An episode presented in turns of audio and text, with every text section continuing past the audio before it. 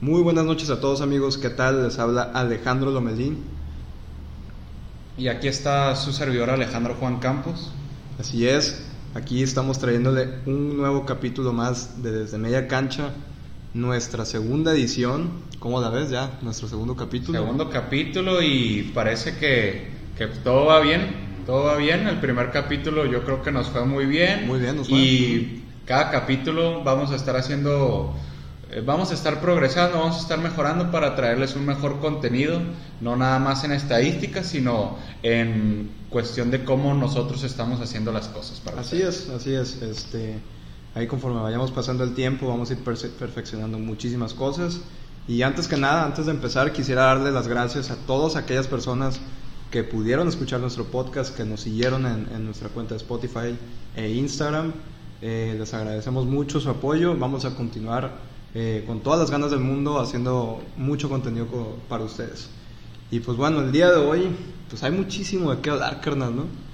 Muchísimo, con estos, con pues estos playoffs que hemos tenido, hay muchísimo de qué hablar. Muchas cosas impactantes que han pasado, como por ejemplo el, lo de Adebayo, el tapón de Adebayo, que es histórico. Es un tapón que yo creo que, o sea, juegos, este, el primer juego, de la temporada de conferencias. Se van a, a overtime, se van a tiempo extra y todo se decide en la última jugada, que es cuando Jason Tatum, trata de hacer el slam dunk, la volcada y va para empatar el partido ya. Para empatar el partido. Así es. Hay muchísimos temas de que hablar, ¿no? Hay está ese ese momento tan impactante y creo que queda la historia de la, de, de la NBA Vamos a hablar también de, obviamente, tenemos que hablar de los Denver Nuggets, del poder que han tenido, de, que acaban de hacer historia. Vamos a hablar también, este, la NBA acaba de dar a conocer los, los mejores equipos de la NBA, los mejores quintetos, quintetos de la NBA. Vamos a hablar de eso también. Entonces tenemos muchísimas cosas de que hablar. ¿Por dónde te gustaría empezar, carnal? La neta. Mm, pues qué tal si empezamos primeramente con los All NBAs y ya después nos vamos con la cereza del pastel, que obviamente son los playoffs. Me parece. ¿Cómo la ves con los equipos All NBA? Tenemos en primer equipo, tenemos el primer equipo liderado por obviamente LeBron James. LeBron James claramente hoy opción. Exactamente. Giannis Antetokounmpo, que también cabe mencionar, no se nos puede pasar mencionar Giannis Antetokounmpo este mismo día acaba de ser mencionado como el MVP. El indiscutible MVP, bueno, mucho muy discutido yo diría, ¿no? Mm, bueno, pues ahí eso lo vamos viendo sobre la marcha, ahorita lo discutimos. Exactamente. James Harden, que también tiene un lugar merecido. Anthony Davis y Luka Doncic, por supuesto. Si ustedes escucharon nuestro primer capítulo, ustedes saben lo fanático que somos aquí Juan Campos y yo de Luka Doncic y la esperanza que le tenemos a, este joven, a esta joven estrella. 21 años y, y cabe destacar, 21 años y ya en su segunda temporada está en el All NBA First Team, o sea, en el mejor quinteto de la NBA. Es algo que nada más en su segundo año es algo que se le puede comparar a Karim Abdul-Jabbar. Para poner un poco de perspectiva, LeBron James y Michael Jordan se tardaron otro año más, lo hicieron en su tercer año y Kobe Bryant, por mencionar a otra gran superestrella, otra leyenda de la NBA, llegó hasta en su quinto año a ser parte del mejor quinteto. Y no nada más eso. Con esta selección de eh, su mejor quinteto por primera vez de la NBA, Luka Doncic se convirtió apenas en el segundo jugador más joven en los últimos 50 años. Fíjate. En los últimos 50, años Ajá. Nada más solo por detrás de LeBron James. Luka Doncic llegó a ser el, estar en el mejor quinteto a sus 21 años y 168 días y LeBron James, que es el más joven, a sus 21 años y 110 días. Cabe destacar que, que LeBron James empezó mucho más joven que otros jugadores de la NBA. Sí, así es. Este, y LeBron pues fue uno de esos pocos jugadores que empezaron muy jóvenes en la NBA a los 18 años prácticamente. 18 años. Tenemos también a Kobe Bryant, no podemos dejarlo fuera de esta conversación. Eh, LeBron James, como ya mencionamos, Luka Doncic eh, en este caso. Y también tenemos a otros jugadores que empezaron a los 18 años pero no tuvieron el mismo éxito. Sí, porque aparte de esto de, de empezar a los 18 años es tú como jugador tener la confianza en ti mismo de decir, ¿sabes qué? Me voy a declarar. Me voy a declarar para el draft. Estoy seguro que tengo el nivel para la NBA. Y sí, ok, es muy reducido el, el número de jugadores que entran en un draft, que son 60, eh, 30 por cada ronda y son dos, Ujú. más aparte los que no entran en el draft, pero sí consiguen un contrato ya sea de 10 días o por un semestre, una temporada. Exacto. Este, entonces, en el, en el caso de estos dos leyendas de la NBA, empezar a los 18 años no es nada fácil. Exacto, y, y bueno, por ejemplo, en ese caso de, de jóvenes que entran a los 18 años y no tienen tanto éxito, tenemos a Tom Maker, por ejemplo. Eh, por si alguno de ustedes no conoce a Tom Maker, no, sé- no sabe quién es Tom Maker. Tom Maker es, juega la posición de, de pivot, ¿no? De Sí, centro. exactamente. Este, él juega para los Denver, eh, oh, para los Detroit Pistons. Él fue drafteado por los Bucks, de hecho, por el equipo de Giannis. Y fue drafteado a los 18 años. Y había mucho, yo recuerdo que había mucho, mucha esperanza en este, en este joven.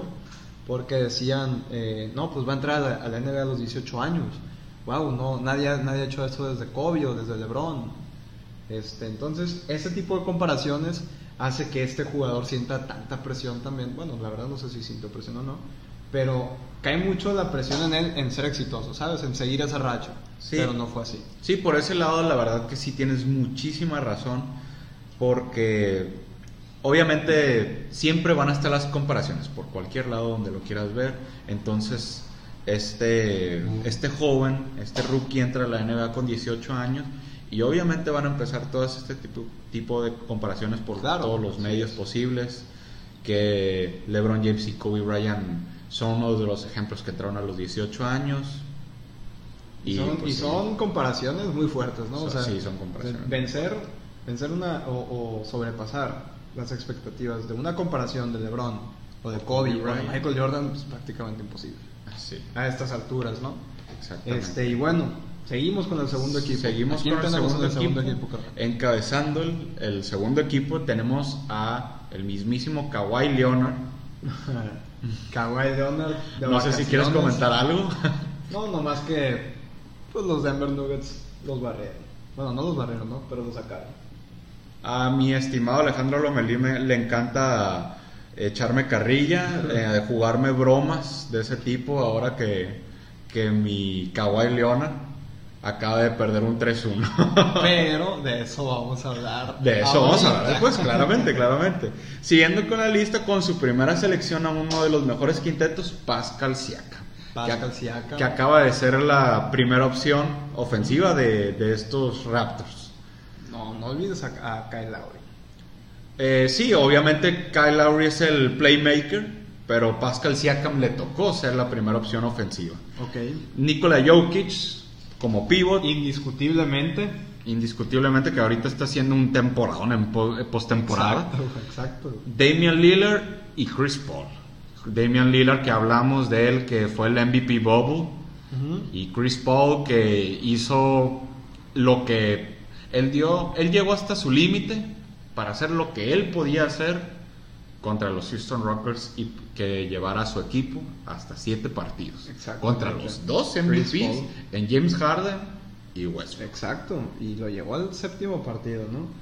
Eh, Chris Paul también es algo que, que tenemos que también comentar también. Chris Paul era cuando, cuando, lo, cuando pasó este trade entre Houston y Thunder, en el que mandan a Westbrook a Houston y a Chris Paul a Thunder. En un principio, cuando recién pasó este, este intercambio, eh, muchos decían que, que Chris Paul ni siquiera planeaba jugar para el Thunder. Eh, que lo iban, a, lo iban a usar como pieza de cambio para otro equipo, para agarrar otro jugador joven, o un draft pick, o una estrella. Y mira, mira la sorpresa que nos da, ¿no? Este, se queda. Al inicio de temporada nadie proyectaba que los eh, Oklahoma City Thunder fueran a estar en playoffs. Míralos, ahí estuvieron nadie. dándole batallas, ¿no? Al, a los- al equipo de los dos MVPs. Exactamente. Merecidísimo respeto. Chris Paul ha, ha- ha silenciado a sus, a sus a los que los critican definitivamente y ahí sigue, ahí sigue dando lucha. Chris Paul, que la verdad es también una es uno de los mejores jugadores que desgraciadamente hasta la actualidad no han ganado un anillo. Exacto. Pero el reconocimiento siempre va a estar para Chris Paul. Así es. Y bueno, en tercer equipo, ¿a quién tenemos? Este es el, te- este, es- este es el equipo que nos va a dar mucho de qué hablar. Ok. Para el tercer equipo tenemos liderando a Jimmy Butler Claro, indiscutido. de Miami Heat, que viene Su pasión todo, por el juego, su, con todo. su De trabajo 11 duro. partidos que lleva Miami Heat hasta la fecha, han ganado 10 partidos y solo han perdido un partido que es Increíble. contra los Bucks de Giannis. Nada más un partido. 10 ganados y uno perdido. Eh, después seguimos con su primera selección en un quinteto, Jason Tatum, el líder de los Boston Celtics. Claro. Después seguimos Eh, con... Oye, pero tienes a oye, Kemba Walker también. ¿A poco tú, tú consideras a Jason Tatum como el líder de, de los Boston Celtics? La verdad es que yo sí La lo primera considero. opción. La primera opción, sí. eh. Ok, a lo mejor, y De tienes razón. contigo, estoy de acuerdo tienes contigo. razón ahí que a lo mejor me puedo haber equivocado con lo del líder, si es el líder o no, pero sí es la primera opción. Aparte que Jason Tatum es un joven con un gran potencial por delante. Exacto. No solo hace puntos y no solo hace rebotes, también te sabe dar asistencias, también te sabe robar el balón y también te sabe bloquear. Hace de todo. Hace de todo, hace de todo. Exacto. Y para el físico que tiene y para la posición que juega, que en un partido termine con 9, a veces con 12 rebotes, la verdad a mí se me hace impresionante. Exacto. A mí se me hace impresionante. Así es. Bueno, continúa, por favor. Continuamos y seguimos con su tercera selección en uno de los mejores quintetos, Rudy Gobert, el centro de los Utah Jazz. El dos veces, el múltiple, el dos Múltiple veces veces. El Dos veces. jugador, el dos veces, también se cabe como múltiple. Jugador de defensivo del año, Rudy Gobert.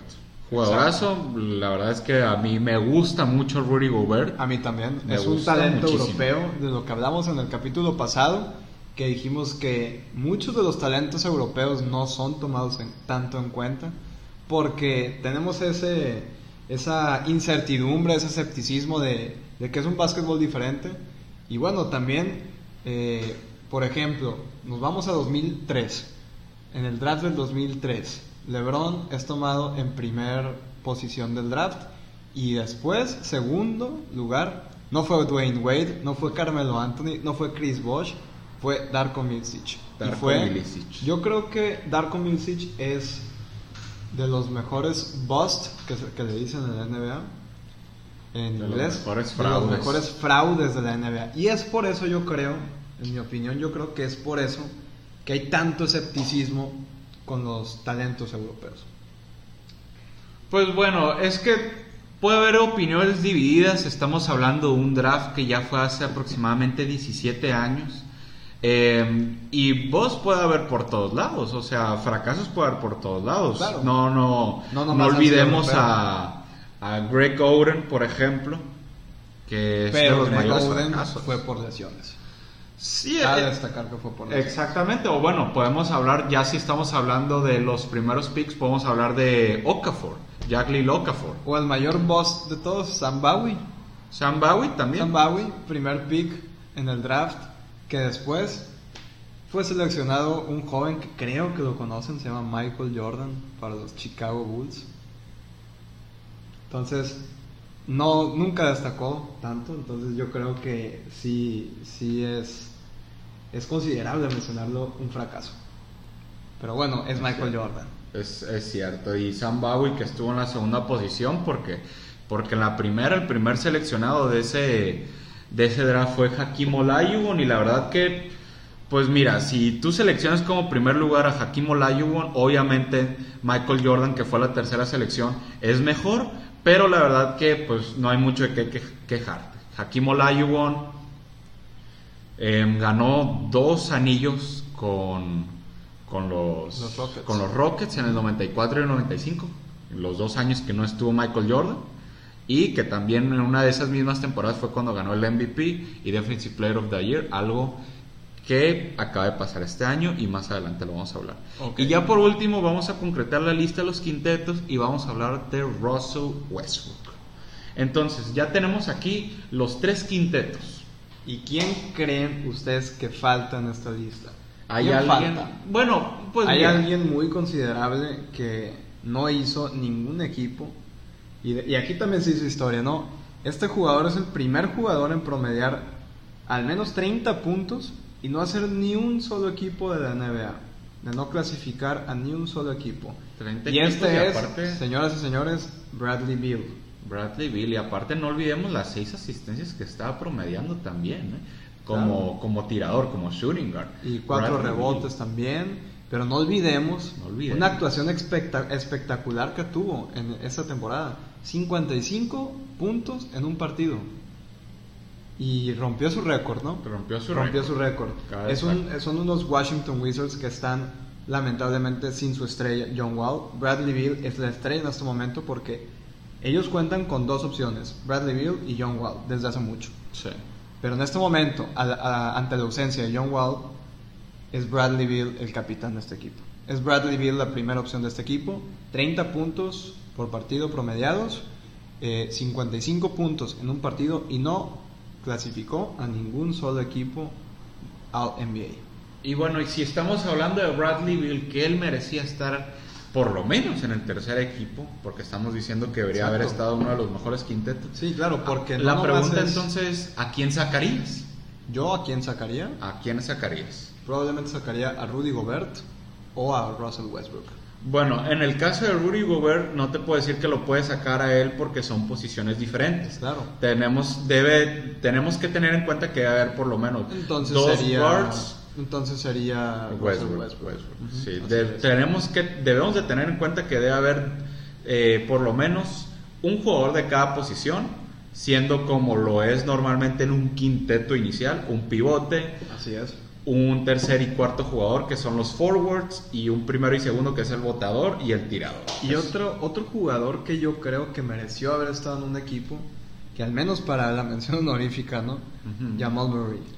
Jamal Murray. Bueno, es que mira, también hay que separar, yo creo que lo que es temporada regular con lo que está pasando ahorita en la postemporada. Porque si no, yo también ahorita te podría decir que, Jokic. Que Jokic debería ser del primer equipo, TJ Warren.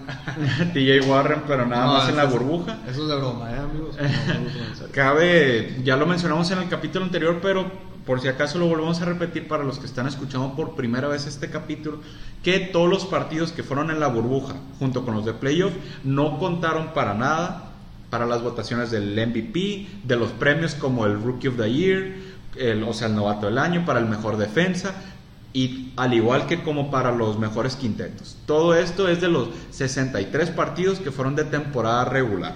No cuentan los de la burbuja y no cuentan los de los playoffs. Pero eso es lo malo de que se estén entregando los premios hasta ahorita. Exacto. Porque Porque, genera esta confusión. Porque genera esta confusión claramente. Entonces yo me pongo a ver cómo es que Pascal Siakam está en el mejor, en el segundo mejor quinteto. Y mira lo- las estadísticas que ha tenido. Las esta- estadísticas que tuvo en los playoffs. fueron para el olvido. No olvide, la peor de todas yo creo que fue su, su porcentaje de, desde la línea de triple, que fue, yo creo que todo, todo mal ahí. Fue un error absoluto poner a Pascal Siakam a tirar desde el triple. La verdad que yo no sé por qué, por qué falló de esa manera. A lo mejor Pascal Siakam no se, no se siente muy confiado siendo la primera opción y enfrentándose en playoff. No lo sé. Pero, por ejemplo, eh, Jimmy Butler con lo que está haciendo, con, de la manera en que está liderando Exacto. En al la Heat, manera en la que está llevando. yo por lo menos ahí sí lo pondría en un segundo equipo. Claro. Pero pues todo depende de, de cada cosa, la verdad. De estoy de acuerdo contigo en ese punto. Estoy muy de acuerdo A lo mejor y a Ben Simmons y a Russell Westbrook no lo estaríamos considerando porque no hay que olvidar que a Ben Simmons y a los Philadelphia 76ers los barrieron Exacto. en la primer ronda. A los Teniendo un equipazo por donde lo veas, pero los barrieron. Exacto. Lamentablemente. ¿no? Lamentablemente que cabe destacar que Ben Que es un no equipo que también proyectaba a partidos. llegar, no a llegar a la final, pero a llegar lejos, ¿no? Exactamente. Pero bueno, vamos a ver esta, esta agencia libre. Después de estos de esta final, vamos a ver qué le depara al futuro a, a estos Philadelphia 76ers, como a muchos equipos más. Exactamente. Entonces, pues bueno, vamos a, vamos a tener que esperar para ver qué noticias hay de ellos. Y de hecho, otro equipo que también está. Hay rumores de que se va a separar son los Clippers. Son los, los Clippers de Los Ángeles. Son rumores muy tempranos, pero se ha escuchado, ¿no? Se ha escuchado que. De, hecho, hubo un rumor de que Kawhi le dijo el- este último verano a los Raptors que se separó de ellos porque no eran un equipo tan bueno. Era un rumor, yo, bueno, yo al menos lo vi, pero pues era un rumor a final de cuentas, ¿no? No es una noticia. Sí, es un rumor y siempre hay que tener en cuenta de dónde salen este tipo de noticias, porque por ejemplo lo que mencionas en un principio de que el equipo se va a romper es algo que vi y que mencionó Kendrick Perkins. Y Kendrick Perkins que la verdad eh, No es muy creíble. No es muy creíble, yo creo que si acaso puedo, no sé, la verdad que no, no quiero hacer alguna comparación por no meterme en otros ámbitos. Pero Kendrick Perkins yo lo veo nada más como un reportero que quiere hacer crecer su popularidad, ya sea buena o mala, Porque no destacó en la NBA. porque no destacó en la NBA y lo está haciendo con comentarios que pueden estar fuera de sentido. O comentarios que a lo mejor no tienen una base muy sólida, eh, comentarios o argumentos que le pueden salir casi casi como si fuera de una corazonada. Lo voy a decir solamente porque voy a traer los reflectores hacia mí. Entonces, puede ser que sí, puede ser que no, son rumores al final de Son cuentas. rumores ¿Quién al sabe? final de cuentas. Y esperamos que no, de verdad, porque este equipo de Clippers, pues bueno, es un muy buen equipo, es muy buen equipo y espero, espero la esperanza de este equipo no muera en un año nomás. No, sí, no esperemos que no, esperemos que no, porque es algo que ya le ha pasado a otros equipos. Exacto. Podemos hablar de, de algunos equipos de los Lakers en los últimos 20 años, como los del 2012 o 2013. Kobe Bryant emparejado conjunto con Pau Gasol, Dwight Howard Ese y Steve Nash. super team. Ese tu super team Super que team. fue una de las decepciones Y no se te también. olvide Gary Payton. No, pero Gary Payton estaba antes, cuando también e- era con Meta World Peace y Karl Malone. Hay que recordar eso también. Ah, ok, ok. Otro, ese es el segundo Ese super team super que iba a decir que falló. Karl Entonces, Malone, el, la- el personaje que a, mi opini- eh, que a mi opinión, Karl Malone es el jugador más bueno, más destacado, más, más talentoso en la historia de la NBA que no tuvo ningún anillo. sí, claramente, claramente. Que Karl Malone, dos MVPs, uno en el 97, otro en el 99. Y está en el top 3 de más puntos anotados en la historia de la NBA. Es el, es el top 2, es el top 2 y ya eh, esperemos por el bien del básquetbol, porque nos encanta el buen básquetbol y que se rompan récords, obviamente. Exactamente. Que LeBron James lo ro- rompa ese récord. Y sí lo va a romper. Yo estoy seguro que lo va a romper. El de Karl Malone es muy probable, yo lo pongo en unos 95% que lo Ya va a el de romper. Karim y el de Karim, es- quién sabe, porque Espera. todavía son otras 2-3 temporadas de estar promediando por lo menos 25 puntos por partido. Entonces, recordemos que LeBron ya está en su año 17 35 años. y sigue dando 35 años tienes, de- entonces también hay que recordar que la posición de Karim era ser el pivote, ser el Exacto. centro, y él tenía su movimiento maestro que es el gancho, el skyhook, Ajá. un movimiento que puedes preguntarle a quien sea, cualquier analista de NBA, te va a decir que es el movimiento más imparable de toda la historia. Podemos comparar el backshot de Tim Duncan, podemos comparar el Eurostep de, de Manu Ginobili O de West o de Harden. o de. Harden. Pero bueno, Harden, Pero- Harden maneja muchos fouls. Y también algunos travels por ahí, Sí. algunas caminatas Algunos, yo, yo diría algunas. muchos. Yo diría muchos, ¿no? Que se, le ha muchas. ido, que se le ha ido el ojo ahí a los, a los referees. Pero bueno, ahorita que estás mencionando a Kawhi Leonard y que se iba a romper, no, no olvidemos ese tema con los Nuggets. Claro. Y después de cuatro partidos, después de cuatro partidos, Clippers iba arriba 3-1. Y sabes que cuando yo estaba viendo el quinto partido, que iban ganando creo que por 16 puntos o 19, si no me equivoco, y les remontaron ya al último para acabar y que ganaran el quinto partido, la verdad es que yo no quiero ser pesimista con mis equipos jamás, pero si ya venían de hacerlo una vez, Podían ser. ¿Qué, podí, qué, qué, qué imposibilidad había que no lo lograron otra vez? Aunque Oye. no hubiera un precedente. No, exist, no existía un precedente. Claro. No existía No un existía. precedente de ganar dos déficits de 3-1 en una postemporada y mucho menos en, tempo- en series seguidas. Claro. Y y aquí es donde yo te recuerdo, carnal. Acuérdate, el, el capítulo pasado dijimos nosotros, no, no es tan probable que ganen los Denver Nuggets. No, no creo que vuelva a pasar. Y mira, Y mira, no callar. aquí andamos. Aquí andamos. Enos aquí. Como dice, como dice aquí mi tocayo, los Nuggets hicieron historia. La verdad que- el primer equipo en lograr esta hazaña cuando nosotros pues volvemos un poco el tiempo atrás y vemos por ejemplo a los Cavaliers del 2016 3-1 en una final. Yo la verdad al momento del juego del, del quinto juego cuando ya iban 3-1 ante los Warriors, ante unos Warriors de 73-9 que, de- que rompió el récord de los Chicago Bulls de Michael Jordan en más victorias en una temporada regular. Yo dije, pues, pues ya están perdidos. Una temporada más tirada a la basura, una derrota más en las finales para LeBron, pero no. Pasó, remontaron, Cleveland ganó el campeonato y yo después de eso dije, pues cabrón, esto es algo que no pasa y que es muy difícil de pasar. No, no cualquier equipo lo hace. Sí. Y ahora que vemos a estos Nuggets haciéndolo dos veces, pues ahora, ahora sí decimos, ay cabrón, esto, esto se está convirtiendo más usual, Si es algo que se está menos, convirtiendo más menos, usual. menos raro, menos, raro, difícil Puede ser también. a los ojos de los fans. Eh, claro, claro, obviamente. Yo creo que, este, y con justa razón, la declaración que hizo Doc Rivers es que si hay alguien que tiene la culpa aquí, pónganlo en mis hombros. Y lo- yo creo que la verdad es que sí tiene mucha razón por un mal manejo que hubo contra Nikola Jokic. Que el, em, a Nikola Jokic les ponías a Montres Harrell, que sí viene de ser el sexto hombre del año, promediando 18 puntos por partido, pero no era la jugada correcta. Montres Harrell, que sí es un muy buen jugador ofensivo, pero la verdad que como defensor deja mucho a deber. Ajá.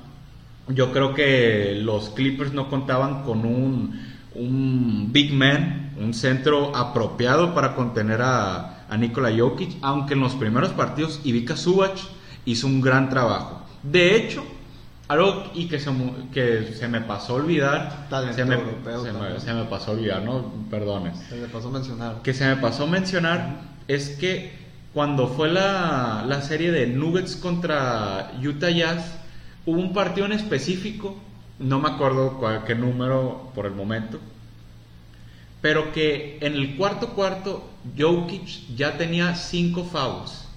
Y para todos los que sabemos, cinco fouls es que si ya haces otro foul, te sacan del partido. Seis fouls es cuando ya te sacan del partido y ya no puedes regresar. A los, Entonces hecho, los ya estás cuatro fouls ya tienes que tener muchísimo. A los cuidado, cuatro ¿no? fouls ya Y tienes más que cuando es tener- un partido importante. y más todavía cuando eres el jugador más importante de tu. Exactamente. Entonces, yo durante ese partido, Rudy Gobert no se quedaba muy lejos, él tenía cuatro fouls, pero mínimo había uno de margen de diferencia. Y yo estaba diciendo, ok, si, si le das el balón a Rudy Gobert y trata de hacer una colada, un dunk o algo, alguna jugada un poco riesgosa, que le pueda sacar el sexto foul a Nikola Jokic, de plano ganas ese partido porque le estás quitando uno de los pilares a, a los Nuggets. O sea, no nada más como ofensivamente, sino como en rebotes, tanto como en pases. Le estás quitando Exacto. por todos lados. A Así diferencia que nada más quitaras a Jamal Murray, que nada más estás quitando por lo ofensivo. Entonces no pasó eso. No se dieron cuenta los de Utah Jazz, a mi parecer. Y terminaron perdiendo el partido y fue una de las acciones que desenvolvieron y desencadenaron esa remontada de las- la primera remontada histórica. Y Igual que bueno, también, eh, bueno, estás hablando tú del Utah Jazz, eh, pero bueno, ahora que tú dices de, del- de que Doc Rivers se echó la culpa, bueno, yo creo que, pues sí, a final de cuentas es lo más beneficioso para el equipo, ¿no? Que el coach se eche la culpa, pero hay muchos factores también, como tú mencionaste, Montrezl Harrell fue un pésimo defensa. Sí, la verdad que sí. No, no Tuvimos también la actuación de Paul George en estos playoffs. Muy, muy lamentable. De ahí surge el apodo de Paul George, Pandemic P. Pandemic P. Pandemic P. Y, por ejemplo, podemos, y no nomás de esta serie, vámonos a. Hay que regresarnos a la, a- a la serie de Clippers contra Mavericks. Tuvo una serie para olvidar Paul George. No, eh, él, él, de hecho, después de que le preguntaron, después de que de esa mala racha, tuvo un buen partido, le preguntaron, oye, ¿a qué se debe que, pues, que haya pasado todo esto? Que hayas este, tenido muy malos promedios. Él hacía referencia que, a los fans, que es un ambiente muy diferente al que él estaba acostumbrado, este, que él no estaba concentrado en los playoffs en esos momentos. Remontó, tuvo buenos juegos después de eso, pero no tuvo los juegos deseados que todo el mundo esperaba de un Paul George en esta última serie contra Denver. Y sí, la verdad es que tiene razón. Este, Paul George no venía de hacer muy buenos partidos, la verdad que fueron contados, yo creo, y me sobran dedos en una mano. Lo peor de todo es que Paul George, yo creo que lo peor de todo que tuvo en estos playoffs fue su porcentaje de tiro de campo abajo del 40% con 39.8%, que la verdad es, es algo que es para el olvido. En porcentaje de triples, 33.3, uno de cada tres, es algo yo creo que decente. No todos son unos Steph Curry, pueden tirar arriba de 40 o, o por todos lados. De free throw, 90%, que es algo excelente. Pero sí, la verdad es que Paul George sí dejó mucho a deber en estos playoffs y en esta temporada en general porque venía de una gran temporada del Thunder. Pero bueno, este, ya para proseguir con eso, seguimos con qué? El hit contra Celtics. Exacto. Ya, ¿Qué pasó en el primer partido? ¿Qué pasó? en el primer partido? Y para los que no hayan visto el primer partido, por favor, no, no les pido que, que, vean todo el partido, pero por favor, mínimo les pido que vean los últimos cinco minutos del cuarto cuarto porque es una belleza defensiva en todos los aspectos del parte del hit. Y en los últimos cuatro segundos tienen la cereza del pastel, que si nos siguen en Instagram, a lo mejor ya vieron la foto, pero la verdad que verla en transición, eh, con las imágenes moviéndose, es una joya para la historia. Defensivamente es una joyota. Bama de Bayo bloquea a Jason Tatum, lo que iba a ser un slam dunk para empatar el, el, partido, Un partido que se fue aparte a tiempo, extra. Exacto. Y, y bueno, si los, los, que, los que nos escucharon en el primer capítulo recordarán que yo hablé mucho de Bama de Bayo y de lo mucho que me gustaba ese jugador. Y pues bueno, aquí está demostrando una vez más por qué este jugador es tan valioso. Y por qué yo creo, bueno, yo creo que este jugador va va a llegar a ser un buen, un muy buen jugador en, un futuro. Yo creo que una estrella en un futuro. Sí, yo, yo sí creo que Obama de hoy va a ser múltiples veces un all La verdad, me gusta muchísimo. Lo que hizo es, es algo que solamente ese blog lo puedo visualizar y, y ver dos bloqueos de LeBron James. Que obviamente el primero al que me voy a referir porque el segundo es muchis, diez mil veces mejor el que le hizo a los Spurs en el 2013 a Thiago Splitter, que fue un tapón también muy, muy... Para los que, para los que recuerden, muy cabrón. Este, aquí mi tocayo es fan de los Spurs, y, ese, y, ese, y, contar eso, contarles eso a ustedes, le, duele muchísimo, yo, yo sé lo que les digo. No, no voy a decir que no. y obviamente el segundo bloqueo, LeBron James, Warriors, Game 7 Juego 7, que para mí no hay mucho que agregar. Es un, sí, para mí. Bueno, habrá que investigar. Yo, por mi parte, le tendré que investigar un poquito más, pero sí. Yo lo digo más es uno de los por el contexto. Es que sí. Por el contexto de que el contexto le favorece 3-1, eh, juego 7, quedaban muy pocos minutos. Eso fue lo que salvó a los Cavaliers. Luego el triple de Kyrie Irving. Entonces, yo digo más que nada por el contexto, no por, por el espectáculo. Es cierto, por, por, el contexto le ayuda muchísimo. Y la verdad que lo de Bama de Bayo que hizo ante, ante Celtics, el del tapón, la verdad que joya que va a quedar recordado. Exacto, y es, es uno de esos momentos que no, tiene que no tienes que ser fan de ninguno de esos dos equipos, con que seas fan del básquetbol. Sabes apreciar lo que estás viendo. Exacto, sientes sientes la adrenalina, sientes la emoción de esto, o sea, ¿sabes? Sí. No, no es necesario que le vayas al Heat, no es necesario que le vayas a, los Celtics, no es, no es, necesario que te caiga gordo Jimmy Butler, porque Jimmy Butler es un jugador que maneja mucho, muchas críticas. No es necesario eso. O sea, si tú eres un buen fan del baloncesto y de la NBA, a pesar del equipo al que, al que le vayas, vas a apreciar estos momentos. Yo creo que, y la verdad que no se puede decir de mejor manera con todo lo que hemos estado hablando y con todo lo que vamos a hablar en un futuro, es que la verdad que el lema de la NBA le queda perfecto, que en inglés es NBA where amazing happens. Exacto. NBA donde lo asombroso pasa. Exacto. Y le queda siempre en todas las temporadas, en todas las fechas, en todos los playoffs. Sin más que agregar. Sin, sin más que agregar. Sin la más verdad. que agregar. Entonces, la cereza el pastel. Exacto. Vamos Lo que, ya, lo que ya sabes que teníamos que hablar, lo que acaba de ser nombrado hace unos días, Giannis Antetokounmpo MVP, el jugador más valioso de la liga 2019-2020. Y vamos contigo, tú empiezas Alejandro Lomelí, ¿qué opinas de este suceso? Híjole, pues bueno, yo. Yanis es un jugadorzazo, es un jugador. Yo creo que va a ser un, jugador generacional, como lo fue LeBron, como lo fue Kobe, como lo fue Karim, como lo fue Magic. Pero, ahí va el pero. Ok, a ver. El MVP a final de cuentas consiste, como lo bien lo dije, en el hice referencia al, al NBA, al, al MVP de, de la burbuja de la NBA con Damian Lillard. El MVP es el premio al jugador que más éxito le trajo a su equipo. Exacto. Giannis. Giannis sí es un muy buen jugador. Jugador defensivo del año. Eh, muy pocos han logrado un jugador defensivo del año y un MVP al mismo año. De Michael. Jordan, Kevin Mike- Garnett. Es- Michael Jordan, Kevin Garnett, eh, ¿Quién más? David Robinson y Hakim Olajuwon. Sí, o sea, es, es una compañía elite. Giannis Pero- Antetokounmpo se une a estos cuatro jugadores como los únicos en poseer un MVP y un Defensive Player of the Year, independientemente del año. Y bueno, sí, Giannis es un jugador que tiene mucha esperanza, tiene mucho, eso lo reconozco, tiene mucho high praise, como dicen en Estados Unidos, pero yo se lo hubiera dado a LeBron. Ese MVP yo creo que le merecía LeBron, creo que muchos de los que me escuchan concuerdan conmigo. ¿Por qué? Y no lo digo, y lo digo como fan, como, como fan del- del baloncesto en general. LeBron es el jugador que más éxito le ha traído a su equipo hasta ahorita. Pero a ver, este, yo estoy la verdad que interesado en saber por qué tú opinas eso. ¿Cuál es la razón?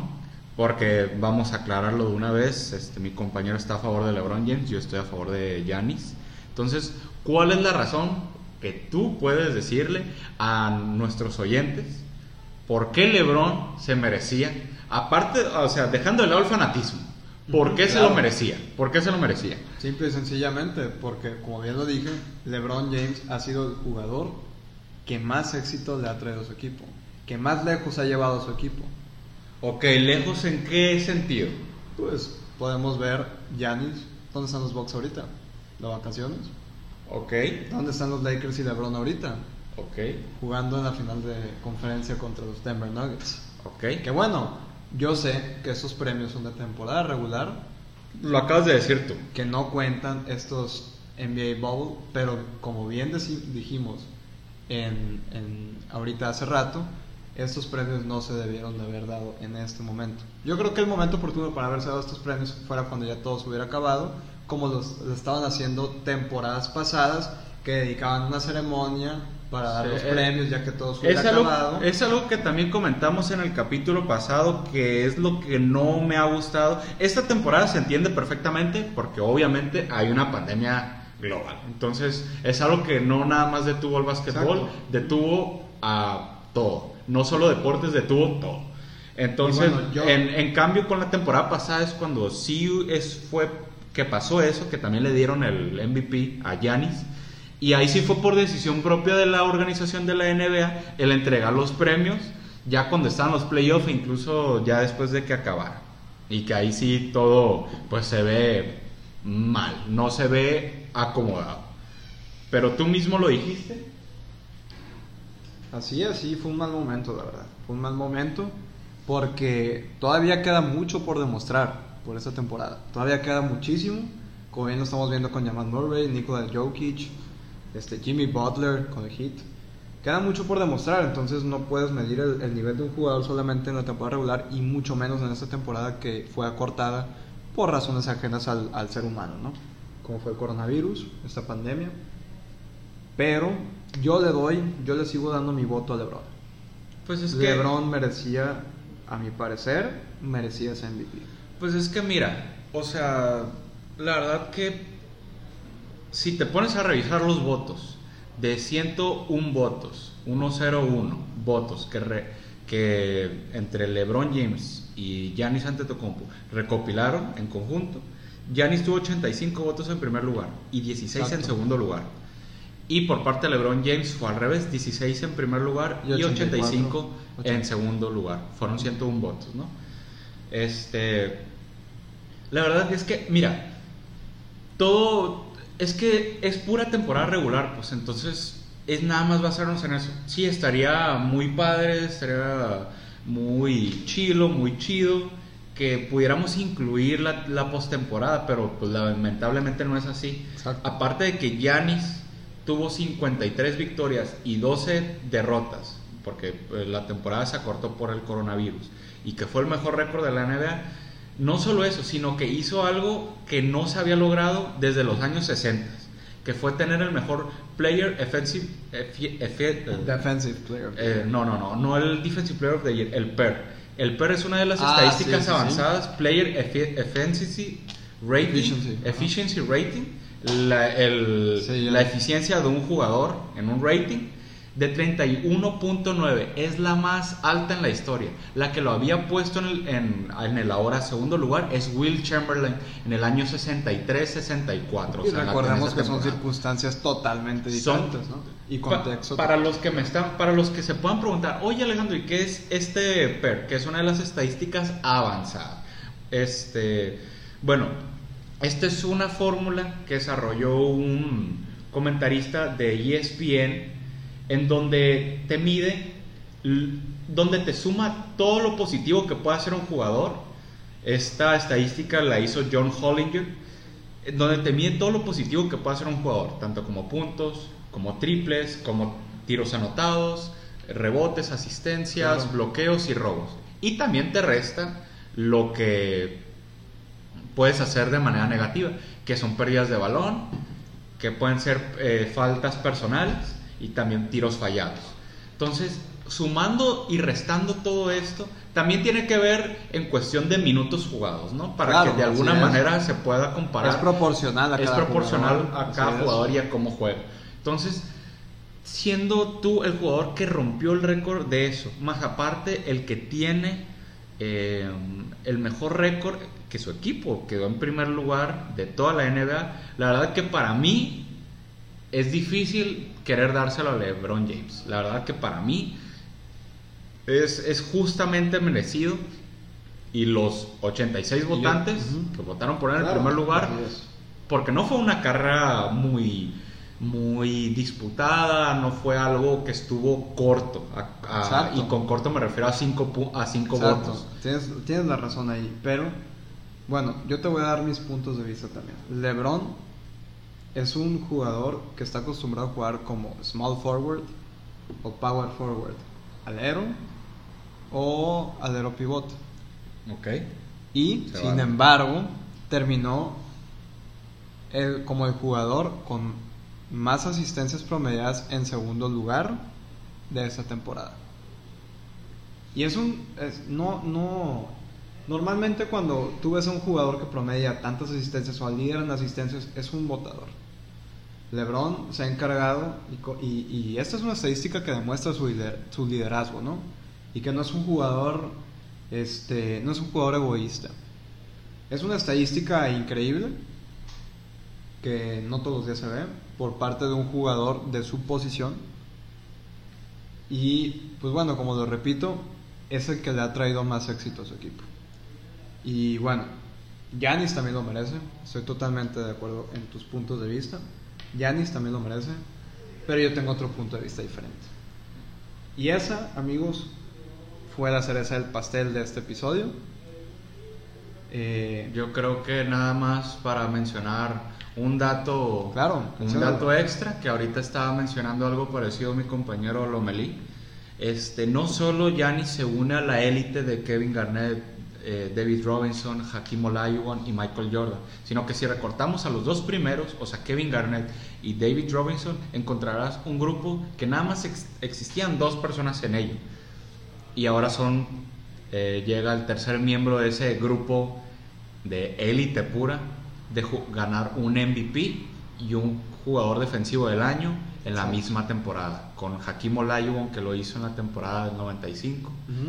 con Michael Jordan que lo hizo en la temporada del 86-87 la verdad que lo que hizo Giannis es algo para la historia seguramente es algo que no se veía desde hace más de 25 años Pero que probablemente se va a repetir. probablemente se va a repetir como la mayoría de las cosas y lo que no se ha repetido se va a volver a repetir, en algún momento se va a repetir.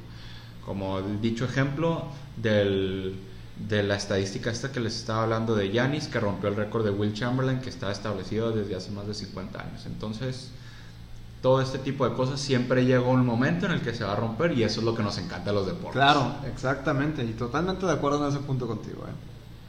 Pero bueno, este, amigos, hemos llegado al final de nuestra segunda edición de Desde Media Cancha. Espero les haya gustado este capítulo. Como vamos a seguir produciendo mucho más contenido y vamos a seguir hablando de más temas, solo que pues estos playoffs no nos dejan hablar de historia o de otras cosas porque siguen pasando cosas Es que, impresionantes. es que sí, la verdad es que es- les vamos a hablar más adelante de muchos temas diversos, de historia, de todo, pero la verdad es que tanto como ustedes y como nosotros estamos todo el año esperando por los playoffs y es algo que nunca podemos dejar como secundario. Exacto. Y, y bueno, este, síganos en nuestra página de Instagram. Es un recordatorio que siempre les hacemos. Publicamos contenido, las noticias a última hora, hacemos encuestas, interactuamos mucho con nuestro público.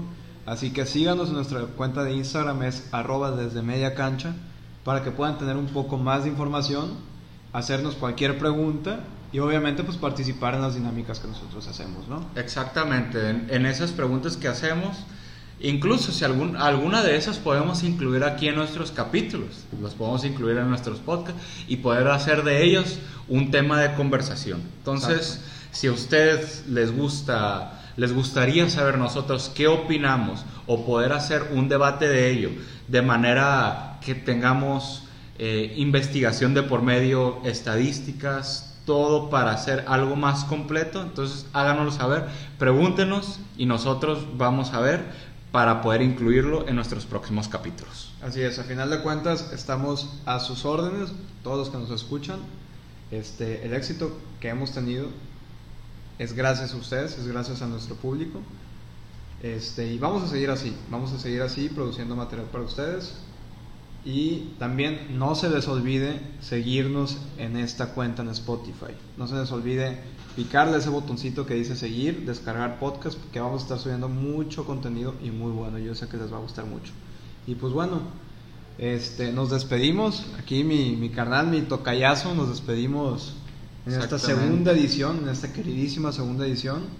Esperen la tercera edición, que es la próxima semana. Como bien les comentamos, les comentamos, cada domingo vamos a estar subiendo un nuevo capítulo en Spotify.